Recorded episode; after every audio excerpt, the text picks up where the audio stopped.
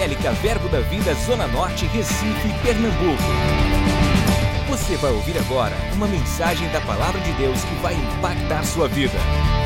Abra seu coração e seja abençoado. Aleluia. Glória a Deus. Estamos passando por tantos momentos de transformações no mundo. E muitas vezes quando a transformação ela é muito rápida, pode nos assustar. É, estamos diante de um cenário agora mundial sobre a questão da pandemia e tivemos que nos adaptar rapidamente. Mas muitas vezes, quando vem algo novo, nós nos sentimos despreparados. Mas saiba de uma coisa: sempre, se você estiver em Deus, sempre você vai sair vencedor. Não é uma palavra de autoajuda, é o que a Bíblia diz, que nós somos mais que vencedores. Então, se a nossa confiança estiver na palavra, pode mudar qualquer cenário nós vamos estar firmes, nós vamos estar seguros. Muitas vezes queremos é, muitas coisas novas, né? queremos, claro, muitas coisas novas, mas quando vem algo repentino novo, ficamos às vezes assustados. Mas certa vez nosso pastor falou algo aqui do púlpito que ele disse que o sucesso é quando é, a oportunidade vem encontra preparação. Então, se queremos ter sucesso em nossa vida, nós devemos estar preparados para isso. Porque quando vier uma oportunidade ou quando vier uma calamidade, nós estamos firmes, nós estamos preparados. E para isso é necessário termos uma base.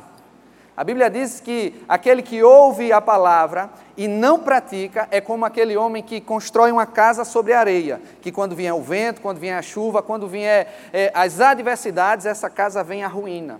Mas qual é a casa que fica firme? A casa que vai ficar estabelecida? É aquele que ouve e pratica a palavra.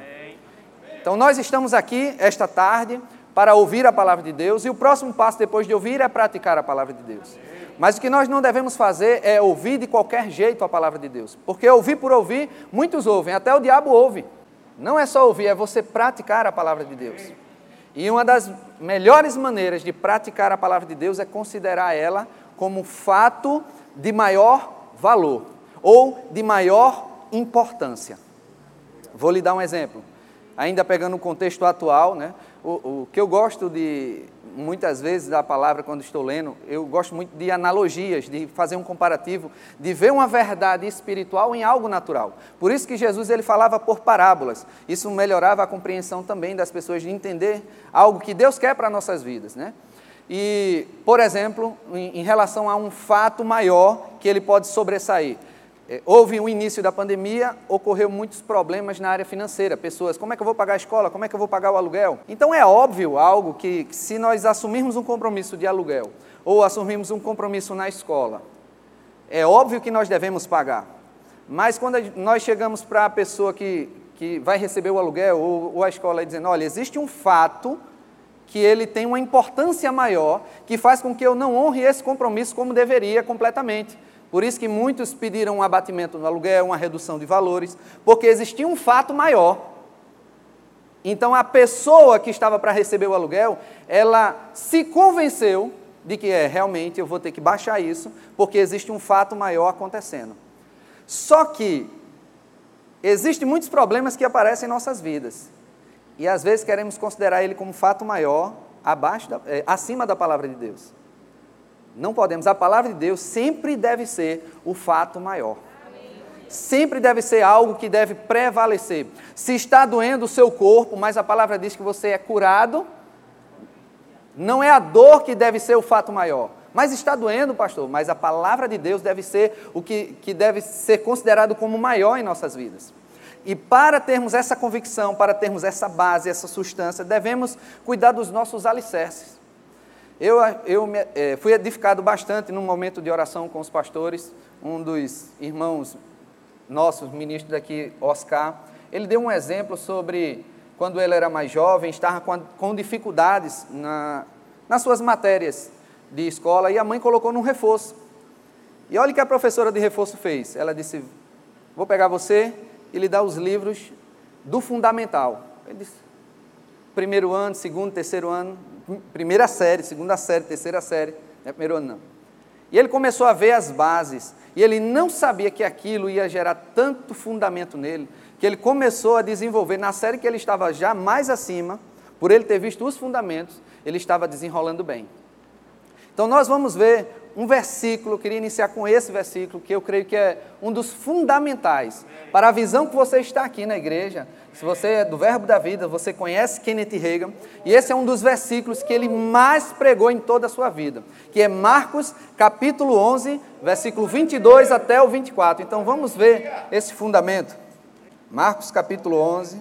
Certa vez, Kenneth Reagan Jr., que é o filho né, do reverendo Kenneth Reagan, uma vez uma pessoa perguntou a ele, disse, olha, seu pai tem muitas ministrações sobre esse versículo. Ele disse, é, mais ou menos umas 40 a 60 ministrações. Ele um dia ele deve, deve acabar, não tem mais como fazer alguma ministração em esse versículo. Ele, aí a resposta de Kenneth Reagan é dizendo, ele disse, sempre vai haver algo. Se não tiver algo, é porque nós já chegamos à perfeição. Mas sempre tem algo para aprendermos. Então não devemos olhar a palavra de Deus como, como até uma criança amostrada, né? Ah, isso eu já sei ou, uma criança convencida de que sabe alguma coisa. Quando você que é pai, você que é mãe, quer falar alguma coisa e a criança dizendo, ah, eu já sei, e você diz, ah, não sabe nada, inocente. Então, devemos estar com o coração aberto para ouvir a palavra de Deus como se fosse a primeira vez. Amém? Abriu lá em Marcos 11, 22, a Bíblia diz assim: Ao que Jesus lhe disse, tende fé em Deus. Tende fé em Deus. Essa palavra tende que é ter, né, do verbo ter, ele também quer dizer segure firme. Não é só, só você possuir e deixar solto. Ah, eu tenho isso e deixo de qualquer jeito. Mas essa palavra também quer dizer segure firme. Tenha uma fé firme em Deus. E olha o próximo passo, diz: Porque em verdade vos afirmo que se alguém disser a este monte, ergue-te e lança-te no mar, e não duvidar no seu coração, mas crê que se fará o que diz, assim será com ele. É, eu gostaria que a mídia pudesse projetar na tradução Almeida Revista Corrigida.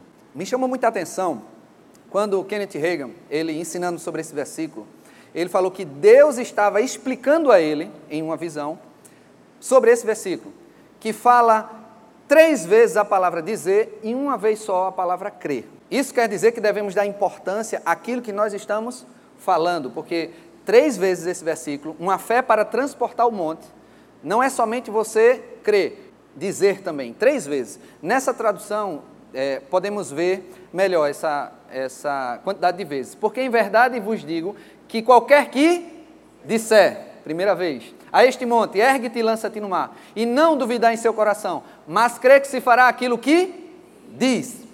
Tudo que lhe disser será feito. Três vezes. E eu, eu, eu, eu, gosto muito de histórias, principalmente coisas sobrenaturais, quando Deus aparece. E, eu, e, e por causa da autoridade de Kenneth Reagan, da experiência dele, do que ele, da, do, da vida dele, eu acredito nessas, nessas experiências dele. Se Deus chamou a atenção dele, três vezes, três vezes, a, perdão, três vezes aparece a palavra dizer e uma vez aparece a palavra crer, nós devemos ter que levar em consideração que o que falamos é muito importante para a nossa fé funcionar. Porque muitas vezes estamos é, indo para a igreja, dando nosso dízimo, crendo, confessando e dizendo, mas por que não está acontecendo? O não acontecer não quer dizer que é falha da palavra. Eu prefiro acreditar que a falha está comigo do que a falha com Deus, amém? Então, por que duvidar da palavra de Deus? Por que duvidar? Ah, então não é, não, não é bem assim. Não, a palavra ela é verdadeira, vai ser cumprida sempre não vai voltar para Deus vazia, ela vai fazer o que lhe apraz. Então, se a palavra foi dita, vai acontecer. Então, se a palavra diz algo e a minha experiência diz outra totalmente diferente, eu tenho que rever os meus passos e ver onde foi que eu falhei ou fiz de errado. Porque a palavra tem que funcionar. Muitas vezes queremos ter uma fé para curar câncer, para curar um problema muito grande, mas esquecemos que devemos exercitar nossa fé em coisas pequenas. Eu achei interessante uma um, um das recomendações, até do filho de Kenneth Reagan. Ele disse que eu coloco minha fé muitas vezes em, a, é, a prova, em prática, todos os dias. Se eu tenho algo para o meu salário comprar, eu não quero comprar com o meu salário, eu quero comprar com a minha fé. Então devemos exercitar a nossa fé. Fé é como se fosse um músculo. Quando você está na academia, você está carregando aqueles pesos, você talvez não esteja vendo da noite para o dia a, o seu músculo crescer ou sua capacidade de pegar peso ser mais, mais intensa. Mas à medida que você vai praticando, você vai exercitando, você vai exercitando, cada vez mais a sua fé aumenta e cada vez mais você vai ver milagres maiores de Deus em sua vida. Uma vez eu, eu acho que depois de três ou quatro anos de crente, eu me peguei falando os mesmos testemunhos que eu tinha quando eu tinha no, no, meu primeiro ano de convertido. Só que os meus testemunhos do primeiro ano de conversão eram testemunhos de milagre. Era algo assim que, que sobrenatural, de uma impressora sem funcionar, eu orava, a impressora funcionava. De um corte no dedo, é, doer, eu, eu dizer, está repreendido em nome de Jesus e parar de doer. E quando eu fui para tomar banho de piscina ou, ou, ou, de mar, e não ardia, mas no outro dedo que eu esqueci de orar e repreender, estava ardendo. No dedo que eu orei não ardia, mas no dedo que eu não orei não ardia. Eu disse, funciona essa palavra. E só que passou-se alguns anos de crente e eu estava com os mesmos testemunhos. Só que eu estava com os testemunhos de milagres. E eu estava, que, que eram baseados na fé. Hum, por quê? Porque eu queria é, esperar Deus fazer as coisas ao invés de eu estar na minha maturidade cristã alcançando isso. Eu vou explicar melhor. Eu tenho duas filhas, Maria Luísa e Ana Letícia. Malu, ela tem três anos e Letícia tem sete. Malu não sabe fazer o gagal dela, apesar de que ela pede para ajudar. Então, quando eu vou lá fazer o gagal dela, ela, papai, eu quero ajudar. Ela pega o leite em pó, aquela colher, aí tem que ir certinho, porque ela às vezes acerta e às vezes erra. Às vezes vira antes do tempo, então tem que fazer aquela a, a, ensinar ela de uma maneira controlada. Mas ela sozinha não sabe botar água para esquentar, colocar a medida certa do leite. Eu tenho que fazer muitas coisas por ela. Na caminhada cristã também Deus vai fazer muitas coisas por você enquanto você é menino. Mas quanto tempo nós temos de cristão? E estamos esperando ainda Deus fazer o nosso gagal. Se você tem filhos mais velhos, quando diz, papai, pega um copo d'água para mim, eu digo,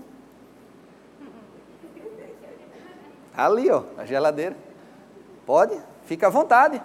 Não é que eu não queira pegar, mas eu não quero estimular essa leviandade na minha filha. O que é leviandade? É, é, é, é ter uma vida leviana, uma, uma vida é, com leveza, sem pegar as coisas com firmeza, mas se acostumando com facilidade. Não, eu quero que ela tenha responsabilidade, que ela saiba pegar o copo d'água dela. Muitas vezes nós, como cristãos, temos um problema em casa, alguém está com doença e corre para a igreja e procura um ministro maduro, que às vezes procura o pastor ou o ministro maduro para orar. Por que não você orar e ter essa experiência? Muitas pessoas não querem arriscar orar, porque é, o fracasso, elas pensam que é, é mais aceitável. Vou lhe dar um outro exemplo de fracasso mais aceitável. Já ouviu pessoas diz, dizerem: tem um sorteio e falarem: Ah, eu nunca ganho. Já ouviu alguém falar isso? Eu nunca ganho, é nunca ganha mesmo e nunca vai ganhar. Porque está falando. Aí nós voltamos para o versículo e diz: Tudo que você disser, acreditando lá no seu coração, vai acontecer, querido. Então nós devemos ter cuidado de que uma coisa que parece ser humildade, porque aí você não ganha. Eu já vi pessoas quando, que não ganharam, dizendo: Está vendo? Eu nunca ganho mesmo, não. Dizendo que ainda está certa, do que ela tinha falado anteriormente. E cheia de orgulho, achando que era humildade. Mas se chega uma pessoa e, dizer, e diz, eu vou ganhar. Estou pegando um exemplo do sorteio. Eu vou ganhar, eu vou ganhar. O pessoal vai dizer, amostrado, soberbo. Então, por causa desse julgamento ou do que as pessoas podem é, achar de você, muitas pessoas não querem andar muito em fé porque tem um, um, um, sentimento que lhe sabota, que é o, qual é o sentimento? De achar que está andando em orgulho. Mas para Deus isso é, isso é andar em convicção da sua natureza. Quando você fala o que você tem, você está dizendo quem você é e o que você pode.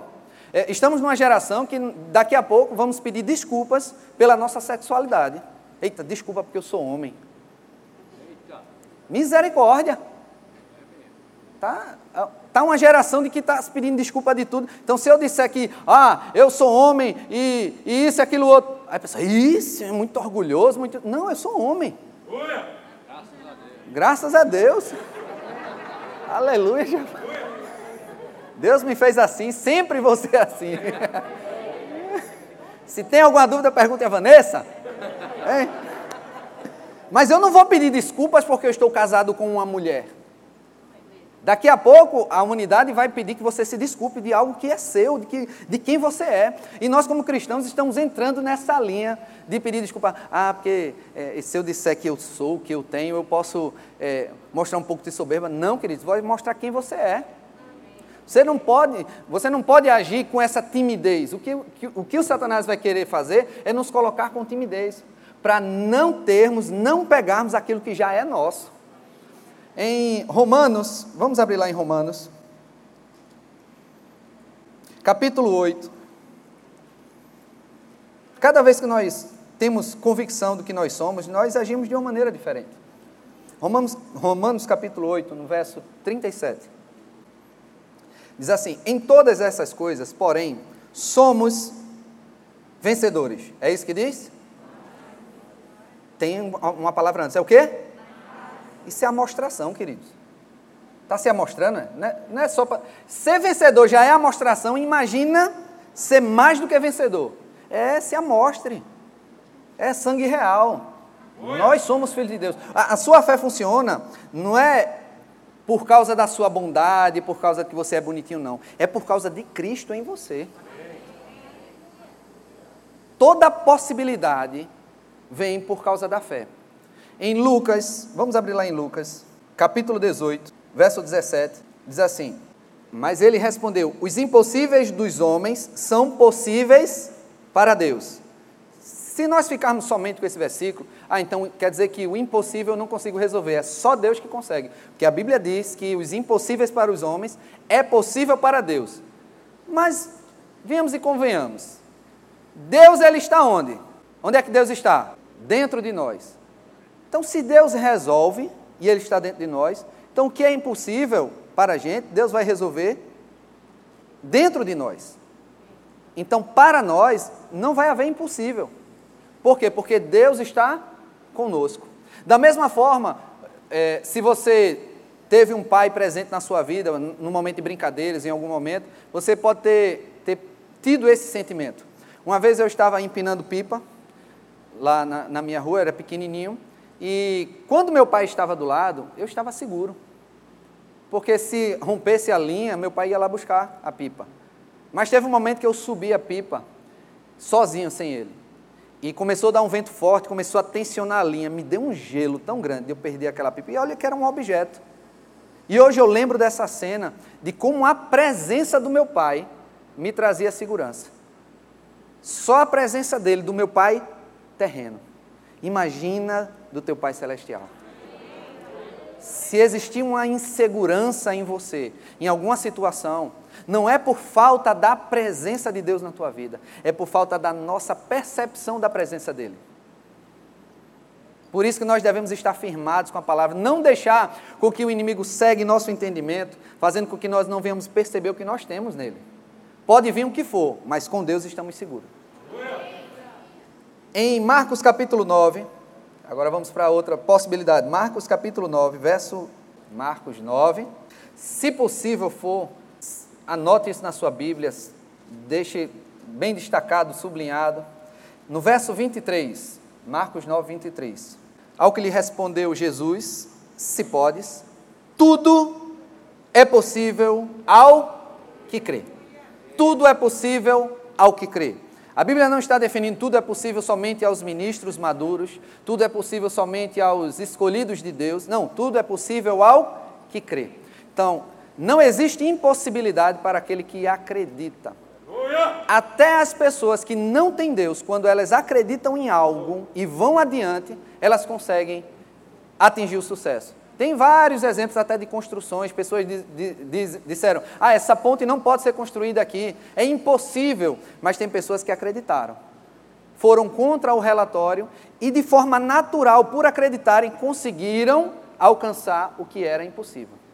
Se pessoas naturais, pessoas que não, não têm a inspiração de Deus, só por cumprirem esse princípio conseguiram, imagina nós com a ajuda e o auxílio do Espírito Santo. É muito mais fácil para nós, como cristãos, nos depararmos com situações de dificuldades e vencê-las, porque nós temos o auxílio do Espírito Santo. Então nós como não não não precisa você ter anos e anos de, de evangelho, não precisa você ter passado pelo discipulado. Inclusive nós temos turma de discipulado que vai fazer com que você amadureça cada vez mais a, a sua vida cristã e entenda o que nós cremos aqui na nossa igreja. Então é importante, se você não fez discipulado, faça. Tudo que colaborar para o crescimento da sua fé, pegue junto, pegue com firmeza. Lembra, versículo Marcos 11, 22? Tem de fé, ou seja, segure firme a fé. Se o discipulado é uma forma de você crescer, vá lá e pegue firme. Eu fiquei até é, feliz por um irmão que ele chegou e disse: Pastor, eu venho de outra igreja e eu fiz o discipulado no outro verbo da vida. É necessário fazer de novo o discipulado porque eu quero congregar aqui conosco, com, é, com vocês. Eu digo: Olha, irmão, como é o discipulado do verbo da vida? E se foi o novo, porque nós temos, teve uma repaginação de matérias, você não precisa fazer, mas você faça uma que nós falamos sobre a autoridade da igreja, sobre os departamentos. Ele disse: Não, pastor, discipulado é bom, eu vou fazer logo tudo. Enquanto pessoas podem arranjar desculpas para não fazer, o interessante é que ele disse: o discipulado é bênção, eu vou fazer novamente. Porque às vezes a gente, nós é, lemos uma coisa muito tempo atrás e achamos que não vai nos edificar de novo. Queridos, os livros de, de Kenneth Reagan, tem um livro que eu já li duas vezes, que é o Amor, o Caminho para a Vitória. Esse livro é um livro que tem que ser um livro essencial. Se você faz parte dessa igreja, você tem que ler esse livro, Amor, o Caminho para a Vitória. Tem que ler, é indispensável para o seu crescimento espiritual. E toda vez que eu leio, eu sou altamente edificado. É como se eu começasse a ler, disse, ler ele e visse, isso aqui já estava aqui, eu não tinha percebido dessa forma.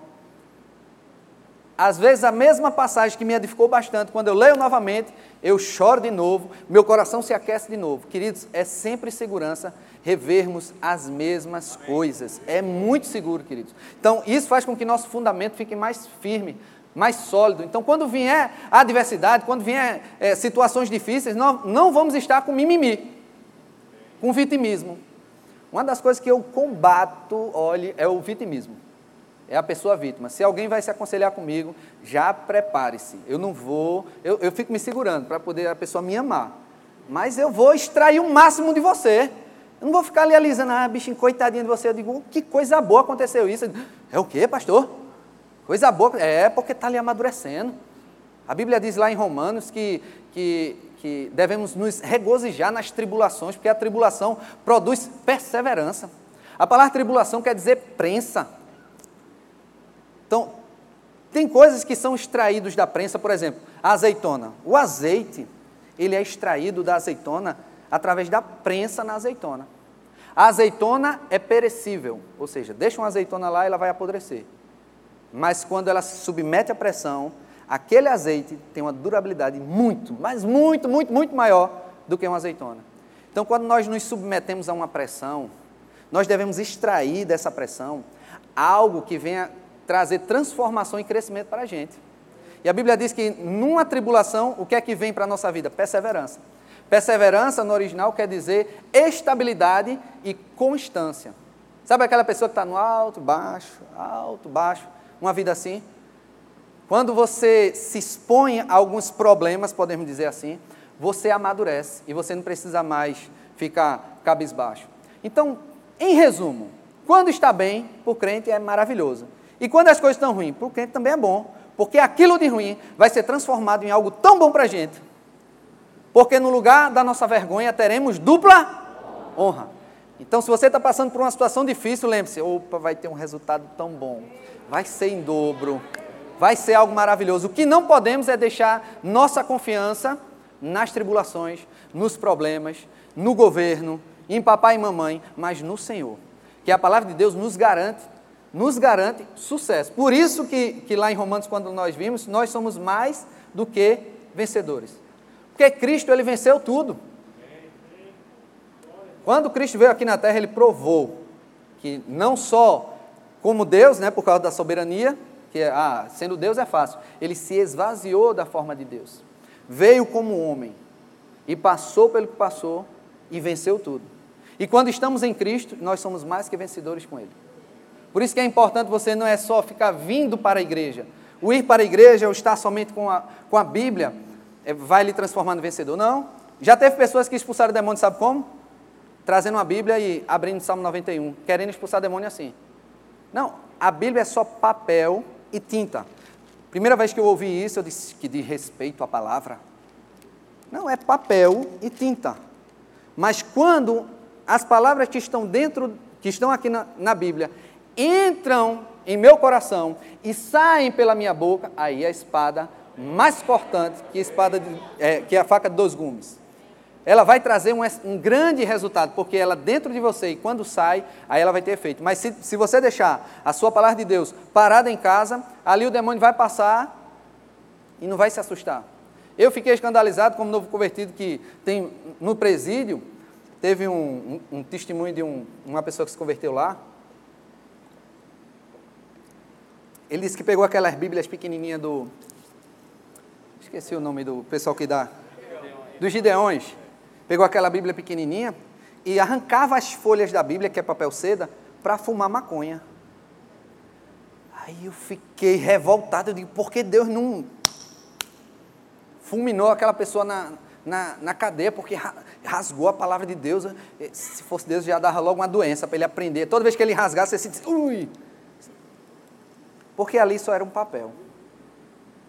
Você acha que Deus vai ficar é, condoído, triste e deprimido porque alguém rasgou lá na prisão? Deus não é feito nós, nós não. Claro que isso não vai agradar a Deus. Mas o que, é que, o que é que eu quero trazer com isso? Porque eu achava que o poder estava naquele papel. Mas o poder entrou naquele homem quando o que estava escrito naquele papel, ele considerou como verdade. E ele transferiu isso para os seus lábios. Aí ele pôde ter sua vida transformada. Não era só ter uma Bíblia na sua cela, mas era ter a Bíblia no seu coração. Então não é o fato de estarmos somente vindo aqui para a igreja, é o fato de estarmos, o que estamos fazendo com a palavra de Deus? Estamos colocando ela em prática, estamos exercitando ela. Não quero botar condenação, mas quero estimular a você como crente. Quanto tempo nós temos de crente? De cristão? Que é que nós estamos fazendo com essa palavra? Uma das coisas que eu aprendi a gerar uma transformação rápida é você fazer coisas diferentes é uma expressão que eu uso, é dar uma de doido. Vou explicar. Para não ficar fazendo coisa doideira aqui. Certa vez fui para uma viagem missionária e ninguém me conhecia. Eu digo, eu vou dar uma de doido aqui. Vou tirar toda a minha reputação, ninguém vai saber mesmo quem eu sou, e ia para cima das pessoas. Falava de Jesus, é, orava pelas pessoas. Eu não tinha receio do que vão pensar de mim. Certa vez, tinha uma pessoa é, caminhando na rua e aquela ímpeto de querer falar de Jesus para ela, de que ela me conhece, ela vai achar que eu sou doido. Eu vou abordar uma pessoa estranha na rua e falar que Jesus a ama, e eu ficava com aquele com aquela indecisão dentro de mim. Digo, uma das coisas é fácil de discernir. O diabo ia mandar você falar que Jesus ama uma pessoa? Quando vem uma inspiração dessa, é Deus. Amém. Então não rejeita essas pequenas instruções. Às vezes queremos instruções maiores de Deus, só que Deus dá algumas pequenas aos seus olhos e você não cumpre. Como é que você vai querer as outras? Ser fiel no pouco, que Deus vai te colocar no muito. Então, o que é que eu faço para acabar com esse impasse? Vou, não vou, vou, não vou. Eu dou uma de doido. Eu, digo, eu vou lá. Ei, olha. Aí eu já faço logo para poder chegar arrasando. Olha, Deus mandou falar você que, que Ele lhe ama. Independente da reação da pessoa, se vai chorar, se não vai chorar, deixa Deus tratar com ela. Mas aí depois que acontece, eu digo, se eu tive essa coragem toda, é, tem que dar de doido mesmo. Tem que ter essas in iniciativas. E cada vez mais que você exercita isso, mais você vai ficando ousado. E você pode até nem perceber, mas uma atitude sua de você ir para um evangelismo, por exemplo, lhe dá ousadia numa entrevista de emprego. Porque no evangelismo você fala com desconhecido. Você perde toda a sua insegurança quando você começa a abrir a sua boca. Incrível. Você vai todo inseguro, e aí o que é que eu faço? O que é que eu digo? Que é que... Mas quando você abre a boca, lhe dá uma ousadia, que você estufa o peito, porque você está colocando em prática a palavra de Deus. A questão é que a gente quer a ousadia antes de agir. Não, haja, e você vai ver a ousadia. Moisés, ele não partiu para cima do, do, mar, do, de, do mar para atravessar o Mar Vermelho quando se abriu? Não, simplesmente ele foi para cima. E quando ele bateu nas águas, o mar se abriu. Então, queridos, nós devemos primeiro dar o passo, você vai ver o milagre. Toda vez que tem alguma coisa deixando você tímido, abra a sua boca e fale a palavra. Aí você vai ver o quanto de ousadia vai acontecer. Se as suas contas que estão para vencer, você não fica esperando o milagre do salário mensal. Incrível, né? Está no dia 20, o salário já acabou já faz 10 dias, no dia 10. Aí tem uma conta vencendo dia 20. Aí você fica esperando o quê? O milagre do salário mensal. Aí quando chegar o salário eu vou pagar. Começa a exercer fé nisso, coloca a conta na frente assim e diz: olha, você vai ser paga. Eu não, eu não creio no que eu vejo, mas eu creio na, na palavra de Deus. Aí vamos para outro versículo bem, bem conhecido, bem básico, que falamos até de cor. Salmo 23. O que é que diz Salmo 23? Coloca aí, mídia. O Senhor é. E o próximo?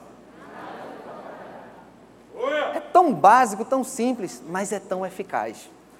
Toda vez que nós vamos falar, é, é, ter alguma coisa para combatermos, por exemplo, se é uma dívida, se é um boleto vencido, usa a palavra. Não usa o choro. O choro muitas vezes está vindo com muita incredulidade para Deus ter pena da gente e poder favorecer-nos. Não, devemos usar a palavra. A palavra diz: O Senhor é o meu pastor e nada me, falta, me faltará. Então, toda vez que vê alguma coisa está faltando, o Senhor é meu pastor e nada me faltará. O Senhor é meu pastor e nada me faltará. E vai procurando outros versículos, outros e outros versículos. E, e nós vamos ver que a nossa fé vai crescendo, aumentando, aumentando cada vez mais. Talvez nós não tenhamos fé para é, um aleijado andar, mas para uma dor de cabeça, você acredita que você consegue exercer fé. Se é uma dor no pescoço, se é, se, se é algum, algum tipo de, de, de inconveniente no seu corpo, começa a exercer, começa a falar, começa a declarar. Não acredita quando acontecer, acredita antes. Porque em Marcos 11, no verso 24, a mídia puder projetar, por favor, Marcos 11, nós lemos o 23, e o 24 diz assim: Por isso vos digo que tudo quanto em oração pedirdes, crede que recebeste. Crede que recebeste. Então, toda vez que nós pedirmos, toda vez que nós falarmos, devemos ter a convicção de que aquilo que nós falamos já está resolvido. Se entregarmos um problema para Deus, Deus, esse aqui é o meu problema. Toma, Deus, esse é o... resolve. Aí de tarde você pega o problema de novo. Esse problema está aqui. Não te entregue a Deus. O problema é que a gente está entregando e está pegando de volta. Entregando e pegando de volta. Entregando e pegando de volta. Não, queridos, devemos entregar e confiar. Creia que já recebeu. Mas eu não estou vendo, mas já recebi já é meu. Qual é o próximo passo? Ações de graças. Naturalmente, nós agradecemos aquilo que nós recebemos. Né? É algo que a gente já aprendeu desde pequeno. Alguém dá algo para você, ah, muito obrigado, porque você recebeu. Mas na fé, como é que você vai agradecer algo que você ainda não pegou? É fé. É fé. Ou, ou você só quer agradecer quando manifestar? Não. A, ações de graças é antes de você pegar, porque você já tem. Você já recebeu por dentro. Então, quando nós temos uma vida de ação de graça, nós temos essa, é, esse fluir de que já recebemos. Já é meu, já é meu, então eu tenho uma vida grata. Tem tantas coisas para a gente reclamar, não tem? Tem muitas coisas. Se choveu, ah, reclama. Se deu um, um tropeção no dedo, ah, reclama. Mas tem muito mais coisas para a gente agradecer. Quando você tropeçar e quiser reclamar, lembre-se, você está andando. Olha que coisa boa! Que maravilha! Quantas pessoas queriam tropeçar como você, e não podem porque estão na cadeira de roda? Então, até, até algo que aparentemente pode ser inconveniente para a gente, mas a gente pode converter isso em gratidão. Certa vez eu estava. É, vou dar um outro exemplo, melhorar agora, pastor. vou dar um exemplo. A topada vai exercer o seu domínio próprio também. Em vez de você chamar palavrão, murmurar, você, é, você pode usar sua boca para outras coisas. Por exemplo, você está andando e vem uma chuva. Você pode muito bem reclamar da chuva. A chuva é bênção, querido. Aí ele molhou. Eu estava sábado com minhas filhas, estava andando de bicicleta, começou a chover.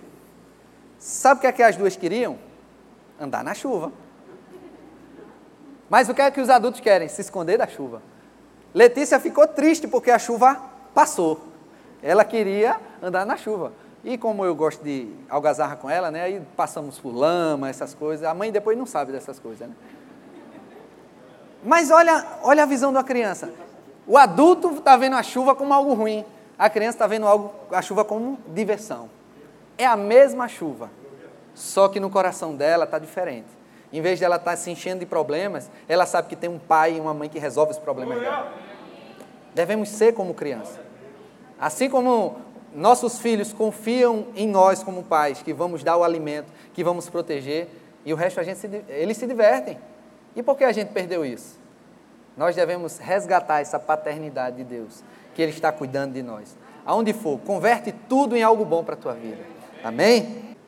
Em Provérbios, capítulo 24, esse versículo fala fortemente ao meu coração, porque eu já passei por tanta situação difícil.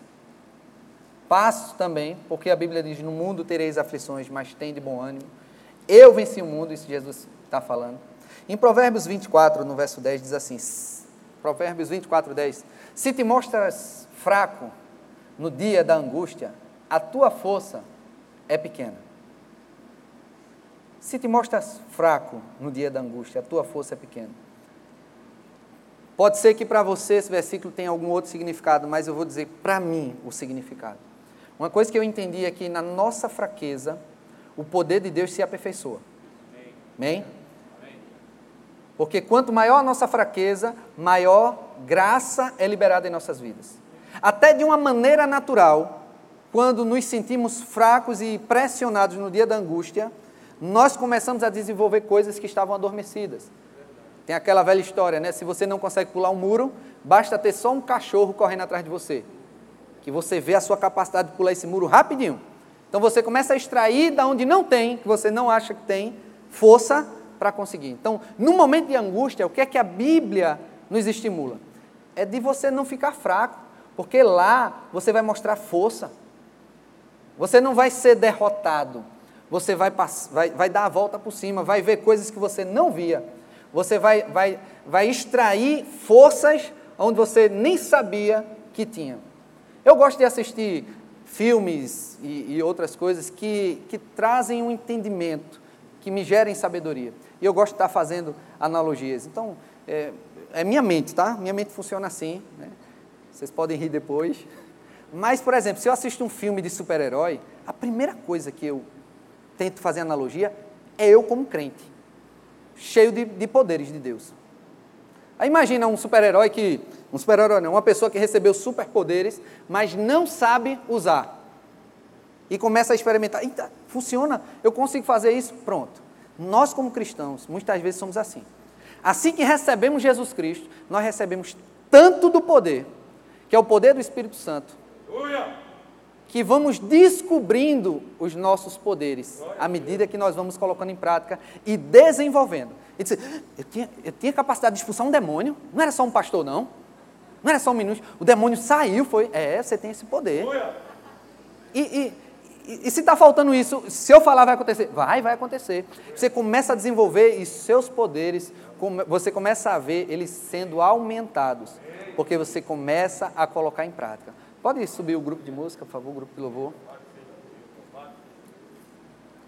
Isso não é, esses poderes, podemos dizer assim, que é um poder, que a Bíblia diz que é, todos quantos receberam a Jesus como, como Senhor, Deus deu-lhe o poder de ser feito filho de Deus. Existe um poder dentro de nós. Independente se você tem um dia de convertido, ou 10 anos, ou 30, 40 anos, existe poder dentro de você. E esse poder precisa ser colocado, precisa ser colocado para fora. Como? Colocando ele em prática. Você pode desenvolver isso cada vez mais através da meditação na palavra, da oração em outras línguas, mas o principal, queridos, é como lemos no início: aquele que ouve a palavra e pratica. Ouve e pratica, coloca em prática. Não fica com receio de timidez, vê um problema, alguém está com medo, parte para cima, Vai com ousadia. Ah, eu estou com medo de, de um vírus. Não estou dizendo para você ser imprudente, estou dizendo para você não ter medo do vírus. Uma coisa eu já sei: no crente é o seguinte: você não vai pegar. Ah, pastor, mas se pegar, vai nem ter sintoma. Ah, mas se tiver um sintoma, vai ser leve. Vá até onde sua fé alcança. Ah, vai ser leve o sintoma, não quero nem saber. E se você tiver um sintoma pesado e for hospitalizado? Eu não vou morrer. Pode me entubar, pode fazer o que for. Sua fé tem que. Coloque em prática, não tenha medo. Até o pior estágio que você tiver. Ai, então, eu, vai, eu, vou ser, eu vou ser entubado, eu vou ser entubado. Sim, mas não vai morrer, não. Vai não. Mas aí, pastor, e se morrer? Vai para a glória. Está vendo que só tem ganho o crente. Mas creia para não estar tá com Jesus logo cedo, não, porque tem muita coisa que Jesus quer fazer através da sua vida, amém? Então começa a desenvolver a sua fé, começa a desenvolver a praticar a palavra, começa com a dor de cabeça. E, e, e pratica a palavra em relação à dor de cabeça. Manda ela embora. Agora, um detalhe aqui. Não exercite a sua fé nos seus filhos.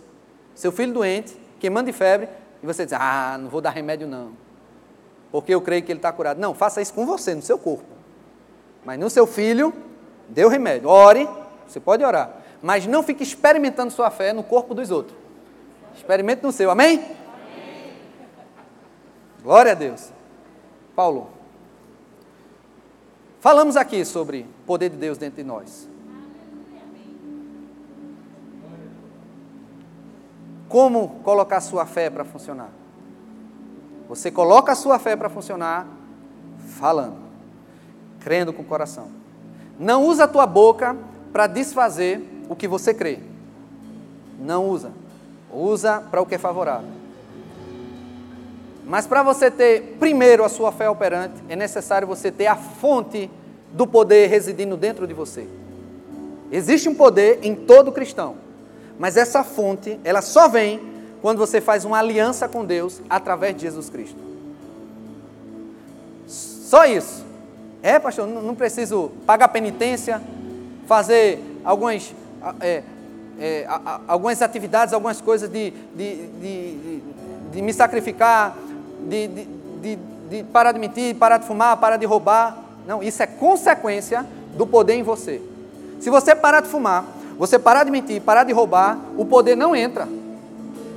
Porque o poder não entra, não é quando você deixa de fazer as coisas, é quando você aceita a fonte e a origem do poder que é Jesus Cristo. Por que eu estou dizendo isso? Porque pode ter pessoas aqui neste, neste local, ou pessoas nos assistindo pela internet, que ainda não confessou a Jesus como Salvador da sua vida, não fez essa aliança. Eu quero te convidar a hoje você fazer essa oração de entregar a sua vida a Jesus e você dar abertura para a fonte de poder entrar em você. Eu queria saber, tem alguém aqui essa tarde e noite que quer fazer essa oração e liberar o teu coração para Deus entrar, aceitando a Jesus Cristo? Tem alguém que ainda não fez isso e quer aceitar Jesus Cristo no seu coração? Tem alguém? Só levanta a tua mão que eu vou te conduzir a uma oração. Se você ainda não fez isso, você precisa fazer. Tem alguém que quer entregar a vida a Jesus? Se você está nos assistindo e deseja fazer isso, a mídia vai colocar um endereço aqui para você acessar, que é recebajesus.verbozonanorte.com. Você acessa, preenche teu nome e nós vamos te conduzir a essa oração. É recebajesus.verbozonanorte.com. Eu queria colocar também agora a sua fé em prática. Vamos ficar de pé. Hoje você pode ter alguma demanda, se é uma dor no teu corpo, se é um familiar teu hospitalizado, se é um filho teu que está nas drogas, você vai usar a tua fé agora, chamar a existência aquilo que você não está vendo para o hoje. Então vamos fazer isso.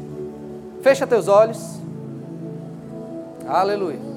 Pensa no que a tua fé pode alcançar agora. Qual é a tua necessidade? Qual é a tua petição? Não implora a Deus, simplesmente fala a esse problema para ele ir embora. Pode falar agora. Pode fazer sua oração. E use o nome de Jesus. Em nome de Jesus. Em nome de Jesus.